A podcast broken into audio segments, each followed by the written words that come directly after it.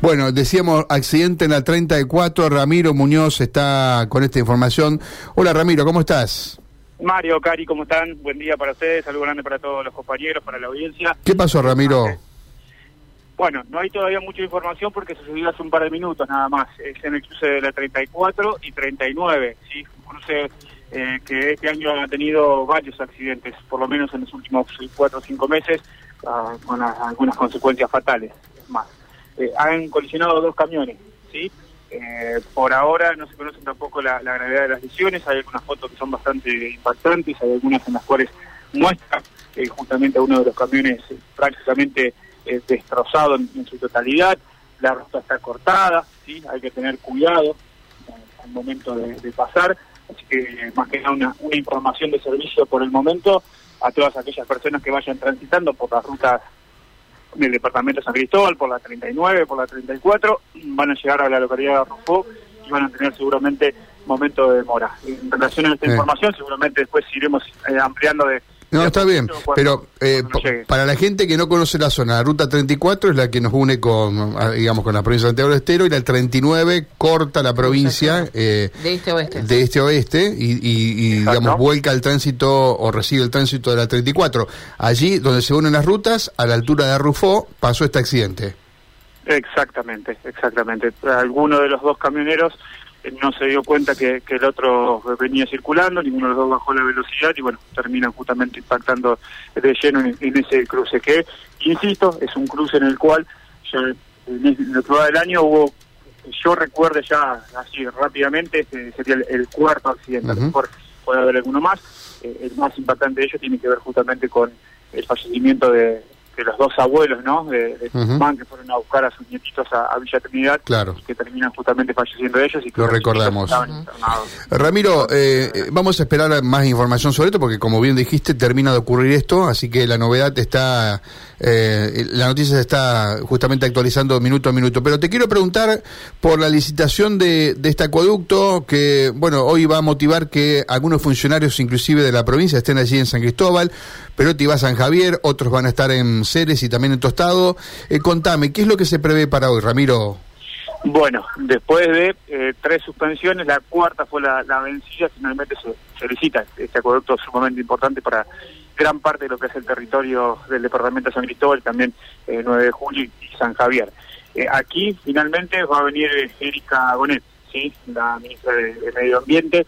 estaba previsto que, o por lo menos lo que se había anunciado ayer, era que venga Sonia Matorano, teniendo en cuenta todo lo que había pasado. Ah, sí, se había anunciado eso. O sea que no va Martorano, va Gonet. Exactamente, esto se confirmó, se comunicó hoy por la mañana tempranito. Fue para nosotros una sorpresa, porque sinceramente pensábamos que iba a estar Martorano y que bueno, que se iba a aprovechar eh, más que nada su visita oficial, dentro de lo que tenía que ver esta, esta licitación y demás, como para eh, charlar apaciguar un poco las, las aguas, bueno, pero finalmente eh, no va a ser así. Viene Gonet, mm. así que 11.30 en Casa de Cultura, con una pantalla, eh, al igual que en, San Javier, al igual que en Estadio, al igual que en Ceres, se va a realizar entonces esta licitación, eh, que esperemos, bueno, tenga sus frutos para, para todos. Claro, bueno, y es importante claramente, ¿no? Eh, eh, hoy, justamente en el día del cumpleaños de San Cristóbal. Eh, 132 años. 132 años, nos imaginamos, digamos, eh, que esto significa. Yo no sé si tienen algún detalle técnico en cuanto, por ejemplo, cuántos habitantes van a ser abastecidos. Esas cosas todavía no se conocen, Ramiro, porque, eh, digo, en qué manera le, mejora la calidad del agua a una zona como San Cristóbal, ¿no? sí, o sea, en realidad el detalle técnico habla de 100.000 personas obviamente eh, sumando eh, todas las localidades que, mencionábamos 100.000 personas entre las 49, digamos, localidades. Eh, para lo que es nuestra región. Ah, la región de San Cristóbal. Región del departamento de San Cristóbal y 9 de julio, porque si bien el, acueducto eh, San Cristóbal, Tostado, bueno, también eh, pasaría por, por algunas intermedias, ¿no? Mm. Acá tenemos las 49, después la vamos a, la vamos a mencionar. Eh, son, obviamente que el, el, el acueducto troncal no pasa por cada una de ellas, sino que necesitan ramales más pequeños, ¿no? exacto, exacto. Por eso te digo, por lo menos para nuestra región, lo que dice el detalle técnico, 100.000 personas.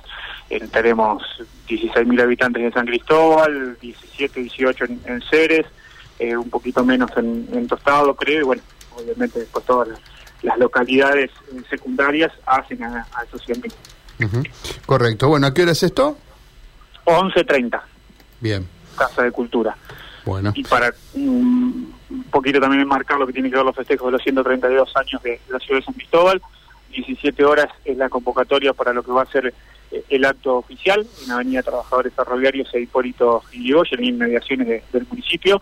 Eh, a las 18 estaría el desfile institucional, donde sobre todo las instituciones educativas, eh, de servicios y con, por ejemplo, también la, la policía van a estar desfilando desde en Avenida Trabajadores, desde Hipólito Yrigoyen hasta calle 9 de Julio, algo que hace bastante que no se hace, así que bueno, también esperanzados en eso. Mañana un gran encuentro de, Zumba, que está enmarcado también dentro de los festejos, con eh, no menos de 8 o 9 localidades que van a estar visitando nuestra ciudad de San Cristóbal, y los festejos centrales el próximo domingo, eh, donde también eh, se festeja el, Día de la Madre, como ya se venía haciendo durante muchos años, cortado por el tema de la pandemia, con Baglietto y con Vitale como espectáculo central entrada libre y gratuita. Todo comienza a la hora 16, habrá distintas academias y otros conjuntos folclóricos también. Mm. Eh, bueno, el cierre a cargo de, Horacio Baitán, el ex vocalista de La Contra.